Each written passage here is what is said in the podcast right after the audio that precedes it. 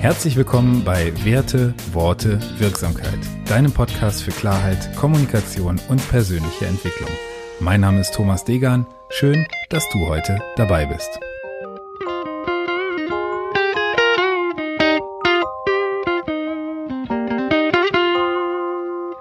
Episode 53. Was du wirklich fühlst.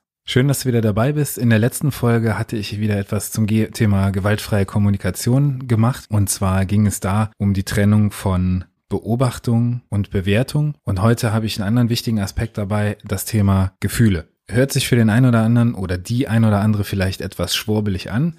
Aber das Thema Gefühle ist ganz wichtig, weil es eines der wichtigsten äh, oder einer der wichtigsten Punkte in der gewaltfreien Kommunikation ist, seine Gefühle klar zum Ausdruck zu bringen. Und wenn ich da jetzt drüber spreche, dann denkst du vielleicht natürlich, klar kann ich meine Gefühle klar zum Ausdruck bringen. Wir können uns mal anschauen, wie das tatsächlich ist. Wenn du dich über irgendetwas ärgerst, dann bist du im Außen. Das heißt, du ärgerst dich über einen äußeren Umstand, du bewertest diesen äußeren Umstand und du bewertest eigentlich nicht, was dieser Umstand mit dir macht. Wenn du also ein Gefühl klar ausdrücken möchtest, ich ärgere mich über meine Schwester, meinen Arbeitskollegen, wen auch immer, dann versuch doch nochmal zu hinterfragen, was dieser Ärger, dieser vermeintlich von außen kommende Ärger mit dir macht. Also, wie fühlst du dich, wenn du dich über dies, das und jenes ärgerst? Also, was macht dieser Ärger mit dir? Fühlst du dich eigentlich traurig? Fühlst du dich ungeliebt? Fühlst du dich bedeutungslos? Und warum ist es überhaupt wichtig, eine Trennung zwischen einem Gefühl und einem Gedanken sozusagen zu beschreiben?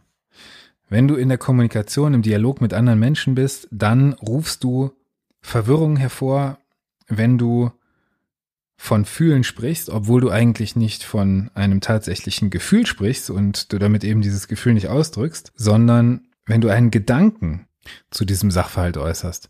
Das heißt, du beschreibst in dieser Situation viel mehr deine Gedanken zu dem Thema als das tatsächliche Gefühl hinter der Situation die dein Gedanke beschreibt. Also lass mich da mal konkreter werden. Beispiel, du fühlst dich in einer Situation vermeintlich unfair behandelt. Ist es dann nicht vielleicht etwas klarer ausgedrückt zu sagen, ich denke, ich werde unfair behandelt? Oder ist es tatsächlich das Gefühl, was hinter der unfairen Behandlung deiner Person steckt? Versuch doch mal genauer zu beschreiben, wenn du über einen Gedanken einer Situation sozusagen sprichst, was dieser Gedanke mit dir macht. Also, wenn du denkst, unfair behandelt zu werden, zu werden, was für eine Emotion, was für ein Gefühl ruft das tatsächlich in dir vor? Also, was macht das mit dir? Und ganz wichtiger oder einfacher Indikator dafür, dass es sich tatsächlich bei einem Gefühl, um beim vermeintlichen Gefühl nicht um ein Gefühl handelt, ist, dass du in der Kommunikation voranstellst, ich fühle mich Punkt, Punkt, Punkt. Tatsächliche Gefühle brauchen eigentlich nicht mit diesem Zusatz,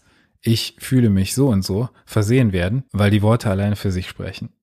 Das heißt, du kannst hier einfach mal schauen, ob du tatsächlich wirkliche Gefühle besprichst oder ausdrückst oder ob du beschreibst, was du darüber denkst, wie du bist. Und bei der Beschreibung von Fähigkeiten, von ähm, deinen Gedanken darüber, wie du bist, da geht es häufig wirklich um diese Themen wie wütend, traurig, enttäuscht, frustriert, ungeduldig, was aber tatsächlich beschreibt, was du fühlst. Ein weiterer wichtiger Indikator dafür, dass du kein wirkliches Gefühl beschreibst, ist es, dass das Symptom sozusagen im Außen liegt.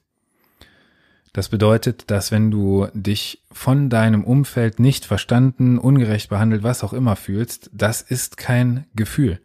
Das ist eine Beschreibung, was du denkst, aber nicht wirklich, was sich in dir abspielt. Genauso die Aussage, ich fühle mich unfair behandelt. Hatten wir eben schon mal kurz als Beispiel. Das ist auch 100% im Außen. Ne? Du beschreibst damit also eher, was du denkst, wie jemand anders dich behandelt, aber du beschreibst damit kein Gefühl. Das ist keine tatsächliche Gefühlsbeschreibung. Ich bin enttäuscht wäre eine spezifische und besser verständliche Gefühlsbeschreibung in diesem Moment. Genauso, ich fühle mich ausgenutzt. Keine Gefühlsbeschreibung. Was macht das mit dir? Wenn du denkst, dass sich jemand ausnutzt, was macht das tatsächlich mit dir? Ich bin enttäuscht, ich bin traurig. Was ist das tatsächliche Gefühl dahinter? Und was bringt es dir, überhaupt, wenn du in der Lage bist, Gefühle richtig auszudrücken? Ich habe eben schon mal kurz gesagt, dass die Möglichkeit oder die, die Fähigkeit, Gefühle ausdrücken zu können, eine ganz wichtige Komponente in der gewaltfreien Kommunikation ist, wenn du dich deinem Gegenüber wirklich mitteilen möchtest.